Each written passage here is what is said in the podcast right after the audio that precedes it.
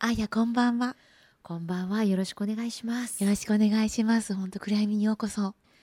本当に真っ暗ですね。真っ暗いでしょ？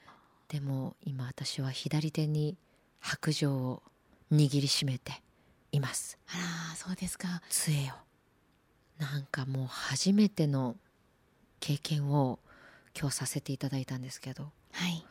これはね、言葉にしちゃうとなんか伝わらないような、うまく伝えられるかちょっと不安になっちゃうんですけど、うん。でもねもうぜひともねたくさんの人にこの経験をしてもらいたいなってもう今その気持ちでいっぱいですわあ、本当に嬉しいです。いや、今どんな感覚を使ってらっしゃいます？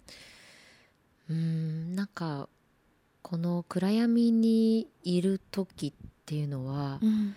なんか最初は怖いのかなとかこうぶつかったらどうしようとか、うん、そんな気持ちがあったんですけれども、はいちゃんとアテンドしてくださる人がいてでなんかその人の肩につかまったり手を握ってもらったりするとうん。本当にこう心が落ち着いてそういうなんかこう仲間先導してくれるその導いてくれる人がいるっていうだけでなんかこう探検できるようになるんですよね。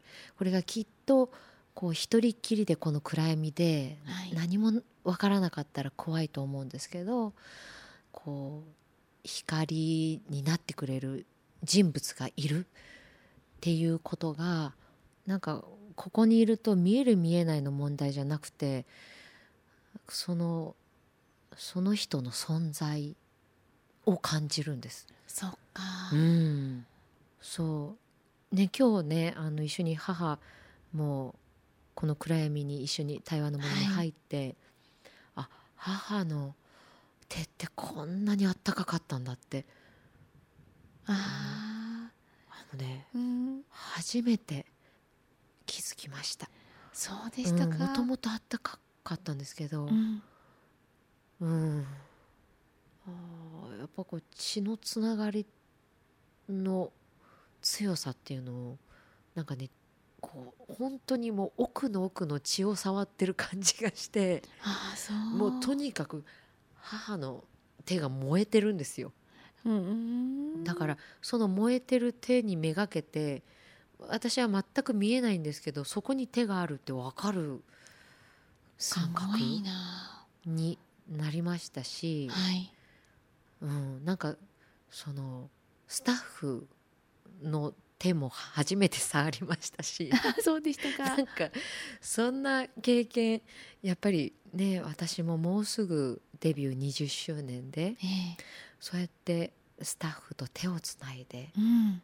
とかって今までなかったですけどあこうやってなんかつながるんだなってその言葉とかをもう超えた対話っていうのがもう一つ存在するんだなっていうのを初めて知りました。わあ、そうだったんだ。ありがとうございます。本当にそうですよね。うんいやー、音楽もそうでしょ？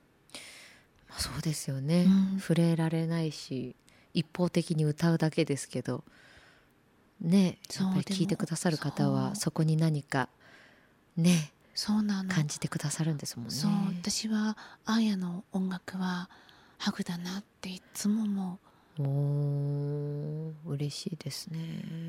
う。そう、あの画面を通してとかね、うんそのラジオを通してとか、それから CD 通してとかってお聞きしてたんだけれども、はい、でもこうしてリアルにまあさっきも暗闇の中で歌をね歌ってくださったけど そうクリですね。スマスのあの時もあやっぱり変わらないハグなんだなあやの歌はって思いましたうんだといいですね。そうどうしてその最初にジュピターから始まって、うん、あの時も大きなハグを感じたんだけれどもそうそもそも歌を歌おうと思ったのはいつからなんですか？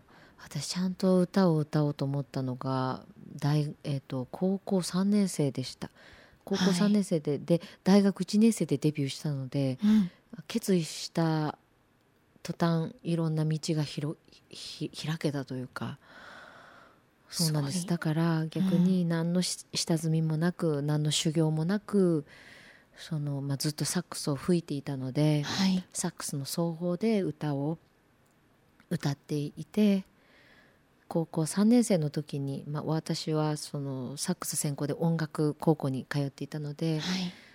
その文化祭で毎年ミュージカルをうん。こうやるのがお決まりだったんですけどそこで初めてそのちゃんと人前で一人で歌った時にああサックスの他にもこう声っていう楽器をあの自分は持ってるのかもしれないって思った時にふわっと気持ちが軽くなってその時が歌手としても頑張らなきゃとか頑張りたいと思ったきあの瞬間だったんですよね。ああそうでも私は本当にうん引っ込み思案で人前で話すことも苦手でもうできればあの人前に出たくないタイプだったんです。うん。だから保育園でも蝶々の役を進んでやってましたし小学生の時はうんうん。石の役もやりました。あと木の役と一番良かったのはドアの役ですね。ドアの役。そう。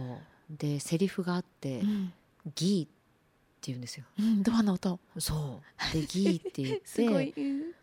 そう。それをやっててももう十分満足だったんですよね。ああそう。なんですけどあのやっぱりその父の存在があってやうんっぱりこの音楽をちゃんと継いでいかなきゃいけない。あの使命があるんだから頑張らなきゃいけないって勝手な使命感があったんですね。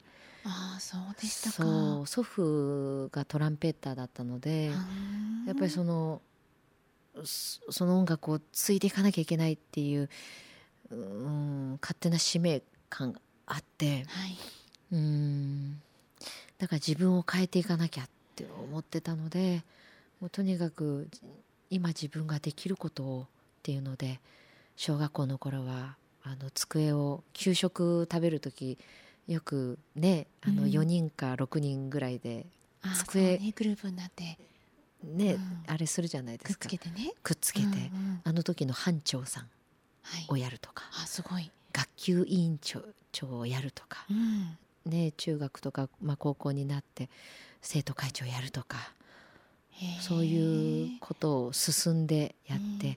今のうちにたくさん苦労しとこう今のうちになんか自分が人前に出てあのたくさんある意味恥ずかしいことをたくさんやってうん。自分を変えていこうと思って最終的に頑張ったのが小学校6年生の時の「あの辰の子太郎」という演目だったんですよ。あそうだね。それが私を変えたんですよね。ああそうだったんそう。だそれのヒロイン役がたまたまあやっていう名前で。であやはうん。あやがやらなきゃいけないんだからうん。立候補するって言って立候補してもう引っ込み思案だった私が立候補したもんだからもうクラスのみんながもうびっくりしちゃって、っうん。ていうので少しずつ自分を変えてって高校のミュージカルで歌を歌ったのがきっかけでデビューしました。そうでしたか。すごいですね。その自分で自分のことをちゃんと冷静に見ていて子供のうちから。そしてデビュー。でもそれであのすごいもうどんな歌詞がすごいじゃないですか。もうお声もすごいけど歌詞もすごくて、うん。私思ったのどうどうやってこの歌詞ができたんだろうって。これはもうみんなでたくさん悩んで最終的に作りましたね。やっぱり最初は私が全部書きたいなと思って書いてたんですけれども、はい。やっぱりもう本当に何十枚とこう思いがあふれてうん。で結局この思いをまとめてそのプロの方に書いていただこうって話になってそうなのでまあ作詞の名前は私載ってないんですけどこのここう自分の歌詞も残してくださってる部分もあってそうでも他にも周りのスタッフがいろいろそのジュピターについて調べてくれていてそのか。うん、木星っていうのは地球にとってはお母さんのような存在なんだとかうん。そういうのを教えてくれたり。そうえどうしてお母さんのような存在なの？なんかね、うんその地球に隕石がぶつかりそうになった時にうん。木星が身を挺して守ったらしいんですよ。ああそう。まあそれ別にあのちょうど大きかったからぶつかっただけなのかもしれないですけど。うん。そうそういうだから木星がいなかったらうん地球はないっていうような、だからまあうん守ってくれている守護神のような存在なみたいですね。そう教えてもらってありがとうございます。いやお聞きできてよかったそのお話そうなんですよ。お母さんみたいだ本当に。そうでまたそれがちょうど、まあ、私がこの木星ホルストの組曲の惑星の木星という曲に出会ったのが大学1年生だったんですけど、そのちょうどデビューが決まっていてでもデビュー曲が決まっていなくてで何にしようかっていうので、まあ、ラブソングも候補にありましたし、うん。自分も作ってたんですけど、はい。全部なんかこう今じゃないしっくりこないっていうのがあってずーっとずーっと悩んでる時に大学1年生の、まあ、ジャズ科に通ってたんですけどクラシックを聴く授業も取っていて、ええ。そこで1限目の授業で先生がもうほんと偶然流してくれたのがホルストの木星だったんですね。あ。そう。でそれを聞いてもうなんか涙が止まらなくてもうずーっと会いたかった人に会えたような、あうん、でももう昔から知っていたかのような気持ちにもなって。で授業終わってすぐにスタッフに「あのホルストの木星」って曲があるんですけどそこの一部分にあの歌詞をつけて歌わせていただけないかっていうのをお願いして。はい。そう。で、まあ、その時こう感じていた私の思いをうん。なんとかここに載せたかったんですね。うん。でその思いというのがあのアシュリー・ヘギちゃんっていう一人の女の子がいてもあの亡くなってしまったんですけどあはいプロジェリアアという難病を抱えた女の子でで年齢は12歳当時ね12歳ぐらいだけど、もう体は100歳を超えてしまう難病を抱えていてでそのこのあのドキュメンタリーを見ていて、はい。そのその女の子とお母さんのうん。絆がもう素晴らしくて、うん、その思いを書きたいっていうのが一つ夢があってそしてまた9.11への思いも実はあってはい。それが私がそのホルストの木星を聞いたのがうん。ちょうど9.11があった2年後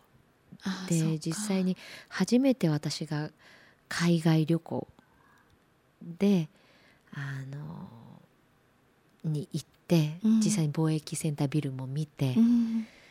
そうその思い出があったのでなんかこの今混沌としているこう世の中で私がもしデビューってなった時に何かちょっとでも心がほっこりするような曲をなんかリリースできないかなと思って選んでみんなで作ったのが「ジュピター」という曲です。そうだったんですね、音楽って目では見えないじゃないですか。まあそうですよね。でもその愛を届けてくださったりとか、うん。そういうのって思ったりしましたこの前あのコンサートはい。ね伺った時に途中で私結構泣いてたんですよ。ずっと泣いちゃってて。嬉しいです。そう。あの会えない人に会えてるような感じがしていたのね。私はあのアイヤはねあのそうお父様とはい。お別れしてはい。1年経ってそうですね。ね。今日収録日が父のちょうど一周期そうですよね。そうそう。やっぱ1年経って寂しさは全く変わらないですしあの会いたいなっていう気持ちはもういつもあるんですけどうんでもなんだろう。こう悲しくても幸せになれるっていうのが分かりますし、はい。うん。なんだろうな。うん。そうね。なんかね、う守るやっぱり守りたいって思うようになったんですねいろんな人たちを。ああそう。うん、それは多分父の思いが私にも宿ってるんだと思いますしう、ん。父亡くなってから急にお酒が飲めるようになったり、ああそう。うん、で父はまあまあ強かったのでそういうのがなんか急にふ 降ってきてでも全然ねあのって言っても弱いんですけど、うん。ほとんど飲めなかったのが、ね、普通に飲めるようになったりみたいなそういうのがあったりだから不思議なことってたくさん起こっているんですよね。わあすごい素敵な話だね、うん、だからよより近く感じそうそう。ますねわかります。遠くに行って会えないと思ってたのにでも不思議なことに会えないのに最も近いところにいるんですよね、ねえ。そう不思議だねそういうのって。でも本当にそうなんだと思う。うん。でも今日ここに来てあの私結構暗いところ怖かったんですよ。ああそうですか。であと目をつぶるのも好きじゃなかったんです。ああそう、なんかねうん。うん目つぶるって嫌なんですなんかうん、でもここは全く怖くないです。目つぶもう自分が目つぶってるか目開いてるかもうそういう感覚もないぐらい本当に真っ暗なので確かに、うん。だからよくこうなんか瞑想するとかってあるじゃないですか、はい。あれってなんかうーん結構技術が必要だったりうん。うーんなんか私は時々あ怖いなと思っちゃって目をすぐ開けちゃうんですけど、うん。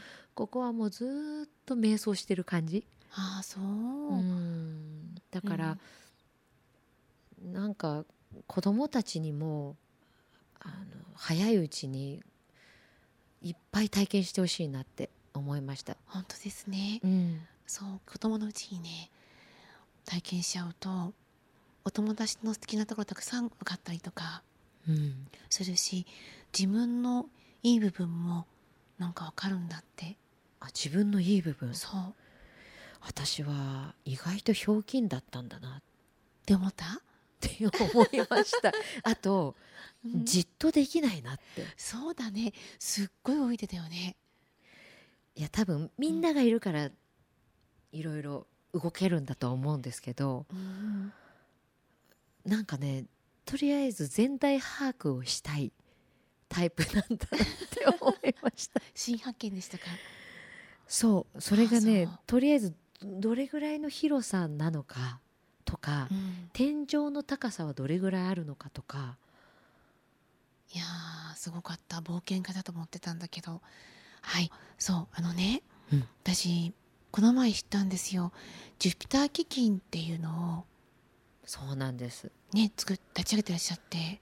それといつ頃からですか？えっ、とね2015年からもうみんなの力借りて立ち上げた基金なんですけれども、はい。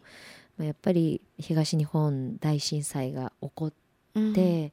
まあ、その前にもね新潟県の中越地震があった時に、はい。やっぱりうーん自分で何かチャリティーとかそういうのを、まあ、今まではあの声をかけていただいて何か協力したりとかそういうことっての方が多かったんですけれども自分の基金を立ち上げるというのが夢だったんですがやっぱり東日本大震災で、やっぱりこれは作りたいって思っうんてできたのが平原やかジュピター基金といってであのタイトルが「マイ・ベスト・フレンズ・コンサート、えー頑張れ子どもたち」というタイトルなんですね。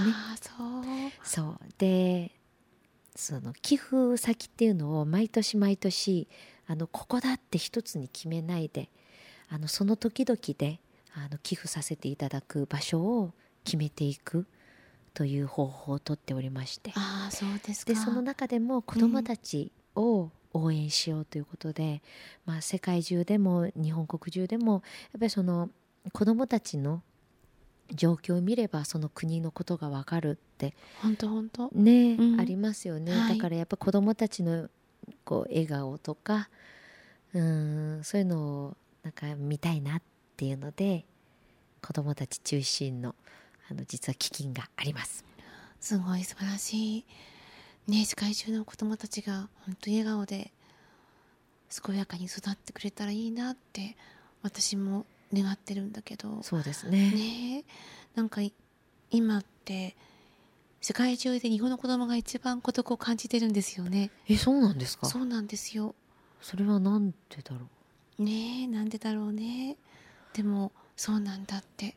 もうずっと毎年そうなんですよ、それだからはなんか孤独調査みたいなのあるんですか、うん、幸福度調査っていうのがユニセフであっ幸て福度調査。その中のあの一つの項目の中に「孤独を感じていますか?」っていう時に「はい」って答える子が日本が一番多いんですってえー、それそれなんかそうなんですそしてあの日本の子どもたちの自殺率がどんどん増えていてで「日本大丈夫?」っていうふうに聞かれてるんですよねあの国連からとかそうなんですねそうそれで私たちも何とかしなくっちゃと思ってであの暗闇の中で出会ってもらったりとかしてえ世界のダイアログみたいに同じように子供たちに体験してもらえたらいいなって小さなことかもしれないけどでもいろんなところで子供を持ってるあやみたいにうん。方たちと共にそうやってやっていけたらいいなと思っていてなんかそうそうなんです。私もそれを見た時に本当ショックでびっくりしたんだけど大人の責任だなと思って。いやそうですね、うん。やっぱりなんかうーん子供ってね大人が思う以上にすごく繊細ですしいろんなことも感じて見てますものね。そうですね。うそうさっきあやがあのね他の国見てると子供のこと分かるとおっしゃってたけれども、うん。なんかこうあの国の民度は子供たちをどれだけ大事にしてるかって決まるっていうふうに言ってるんですよね。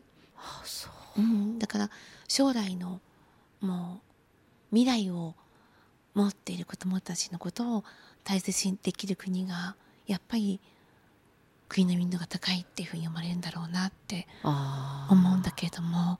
だからやっぱりみんなが子供を大切にうん思ってもらえたらいいなって思う。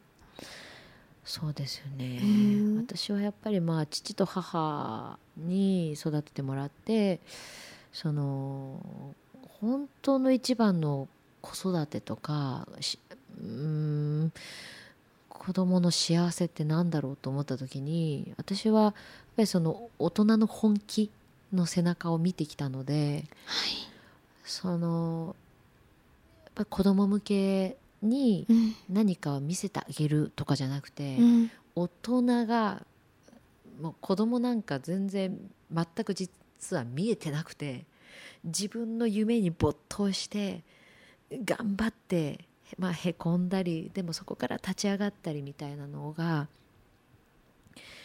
あってそういうのを見たり感じたりするとやっぱりなんかこう心が震えるんですよね。そうそうだね。だからそれはやっぱりその子供たちのことを考えてうん。こうやらなきゃいけないって思っても何をすればいいかわからない時って私すごいよくあるんですけど。わかります。ううんん。でも私はきっと私がその父や母やまあ他のね大人の人たちが真剣に生きてきて真剣にその自分の仕事と向き合ってるのを見た時に勇気づけられた感じを自分もやればいいんだって最近は思ってて。うんそうだからその大人の本気の背中を見てもらえるように私も頑張りたいと思いますし素晴らしい。あとやっぱりその、まあ、子供もあのストレスを抱えてるしお母さんお父さんもやっぱりストレスをかん抱えててうんだからその家族でその周りのねあこの子泣いたらどうしようとか子供ちっちゃいからコンサート行けないなとかっていうことも気にせずうん。聴けるコンサートをあの必ず私やりたいと思ってて実は。すごいすごい素敵。そうで、もうタイトルも決めてて「シャウトクライツアー」って言うんわですけど。あ叫んでもない。叫んでも OK っていうコンサートで。で一席マットレスなんですよ。だからもうみんな寝転んで聴いてて OK で、わ今日の暗闇の中みたいだね。そうなんです。素敵。そう。で音量ちょっと耳がね、うん。優しいようにちょっと音量を下げて、うん。うん、でももう本気で歌って。それでまあ子供の集中力が切れないようにちょっと短めにして。みたいなことをやって全国回れたらなんかいいなーって。で私今38ですけどはい。もう私の親友たち友達もみんな結婚してるので、うん。子供がいてで子供がいるからコンサート行けないのっていう友達ばっかりなんです。うん。だからこそそういうのも作りたいって思ってるので。大事だね。うん。だからこの対話の森のように私もそういううんなんか活動というか新しいタイプのコンサートをやりたいなって思ってますね。楽しみです。私も絶対にその時は孫連れて いいですね。はいぜひ参加させてください。ぜひ。本当素敵。そうやっぱりそう本気で自分の活動をしながらでもそれをこうやっぱり子供にも来てみいいよって入れるそういうふうなこと大事なんだな。そうですよね。ね。でも子供に言わなきゃいけないこともたくさんあるんですよ、うん。その時理解してもらえなくても、そうね、子供がを聞いて理解できなくても、うん、なんか必ず思い出す日が来るんですよ。くるくるくるよあねこれ言われてたわ。こういうことかみたいな、いつか必ず感じてくれるんですよね。感じてくれるっていうのはイコール私が今感じてるのでそれは今の年齢になってやっと分かることなんですけど。だから、まあ、うん私はね結婚もしてないし子供もいないですけど、うんでも姉がね子供今2人いて、あ子そう。育てって深いなみたいなことも感じますしうんだからこそなんかいろんな憧れも生まれますしうん。うん。ねえ。あでもなんか私すごく今気持ちがとってもあったかくなっています。本当に。ありがとうございます、うん。あのそういえば、はい。もうすぐコンサートがあるでしょ？クリスマスそうですね。クリスのマスの12月24日と25日のイブとクリスマス本番にそう有楽町マリオンというところではい。そうもともと劇場だったんですけどあのシシアターがあったのかな、うんそうでしたそうねはいだけどそこを改装して、まあ、コンサートとか舞台とか、まあ、ミュージカルとかそういうのができるような会場に生まれ変わって、うん。まあ、それのオープニングショーとしてあさせていただくんでですすかそうけどですか。そうなんです。だからそのクリスマスのね大事な日にうん。もうぜひともなんかねみんなで過ごせたらいいなと思って開催が決まりました。いやいどんなお気持ちで？あいやクリスマス寂しくなくてよかったな。それそそれはあります。大事。それ大事だ。大事ですよね、うん。でも本当もう私生まれてからずっともう家族で過ごすクリスマスでしたね。でしたね。いいですね。なんか過去形になっちゃったけどそうなんです、で私物心ついた小まあ小学校1年生の時かなそうあのなんか家でクリスマスのパーティーをしてうんであの母がケーキを作ってくれて料理とかで父がラーキーターキーでうんそれも焼いて家ですごい。そう。それで姉がなんかいろいろ飾り付けしてて、うん。私はビデオを回して、そしたらこうクリスマスの歌を歌おうとしたらうん。外見たら雪が降ってきてで私カメラ回しながら泣いたんです。幸せで。そう。あそう。そう。だからねそういう経験がああるんですよね。だからもう本当に何気ないなんかことに感動できたあの頃になんかまた戻れたような気もしますし今日。だしやっぱり見えるとか見えないとかもそんなの関係なくてどれだけなんかもう心で対話できるかその人を感じるか。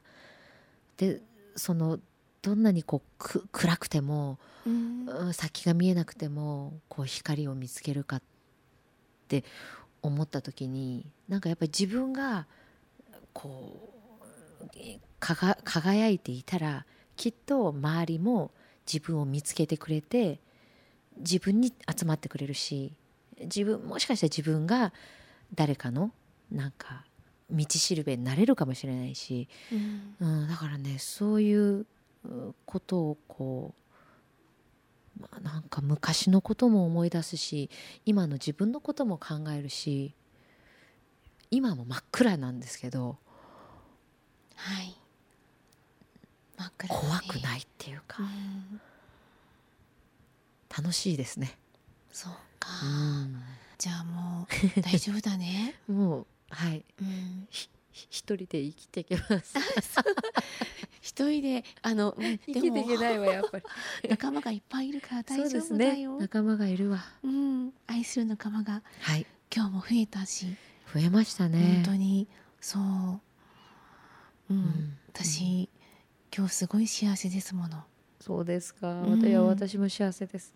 でこの幸せを本当に誰かに伝えたくなるっていうこの気持ちがねまた幸せですし。そう。そう、うんそうするとなんか今ちょっと寂しいなと思っている人もいるかもしれない時にうん。やっぱりなんかそれをじゃあ今度はそれをまた分け分けするねってできたらいいですもんねそうですね。うんん本当にもう本当に季節ごとにあの訪れたい場所ですね。でまたなんかねあのこう季節によってまたいろいろ変化もこの台湾の森もあるみたいなので いろんなものを体験しにまたお邪魔したいなと思います。ぜひとももう真っ暗闇をピカピカに磨いておきますので光っちゃうぐらいに、うんぜひまた必ず戻ってきたいです。ありがとうございます。あのね、そう最後になんですけど願いがあって、このラジオを今お聞きになっている方たちに、はい。あーやからメッセージいただきたいんです。あのね、明日起きてうん。月曜日になってて、うんその時にあなんか今日いいぞみたいなそんなメッセージいただいてもいいですか？そんな言えるかな？うーんどうだろうなでも私はなんかねそのまあジュピターでこう夢を失うよりも悲しいことは自分を信じてあげられないことっていう歌詞がありますけど、はい。私は自分を信じられなくてもいいなと思ってるんです実は。あ、そう。というのは、うんあのやっぱり周りに自分を信じてくれる人がいる。うんと思った時に、うん自分自身を信じるんじゃなくてその周りにいる人を信じるっていうことが本当の自分を信じるってことだと思うんですね。というのはうん自分がなんかもういいこんな自分嫌だとかそういう自分を信じられるかって言ったら信じられないと思うんです。うんうんううん。ん、だしいつもいいわけじゃないしダメな自分もいるわけだからそんな時に自分を信じろって言われてもえ何なのって思っちゃうんですけど。でもその時に周りに大事な人信じてる人自分をが信じてる人がいたとしたらその信じてる人が泣いてたら間違ってる。んですよね。うん。うん、やっぱりこの人を幸せにできてるかなって。あ今は笑顔だからあこの自分を信じていいんだって思った方が私にとっては気が楽で。だから私は自分を信じるんじゃなくて自分を信じてくれてる人を信じる。そのためになんだろうなその人たちを幸せにできる自分になれるように頑張ろうって思えるだからまあ結構無理してる人たちも多いしなんか頑張れ頑張れって言われたり自分を信じなさいって言われたりすることも多いと思うんですけど、うん、うん、なんかそんな気持ちで気軽にいた方があの本当に自分を信じられるのかなと思うのでぜひ明日からも頑張ってください。ああ素敵な私本当に。そう。時々ね私ダメかもしれないなとかダメだって思う時あるものね。そうなんですよ。でもこの考えに慣れたのも、うんうん、まあ、母の言葉なんですけどもう本当に辛い時ってどうすればいいのって質問したことがあって、うん、そしたらもう辛い時ほど人のために生きなさいって言われた時にあこれかと思ったんですよね。あそうだっただ。だから自分を見つめるんじゃないんですね実はね。そうか素敵だね。いやあやのお母様ありがとうございます。そうやってくださって 本当に私たちまで。今私もその言葉に元気いただきました。いやもう私が今日この対話の森で元気をもらったのでなんかねなんかたくさんの人にまだまだこのね知らない人たちに知ってもらいたいですね。もうなんか今日はあの眠れないようなすごいぐっすり眠れそうな そんな気がします。ありがとうございます。ありがとうございました。ありがとうございました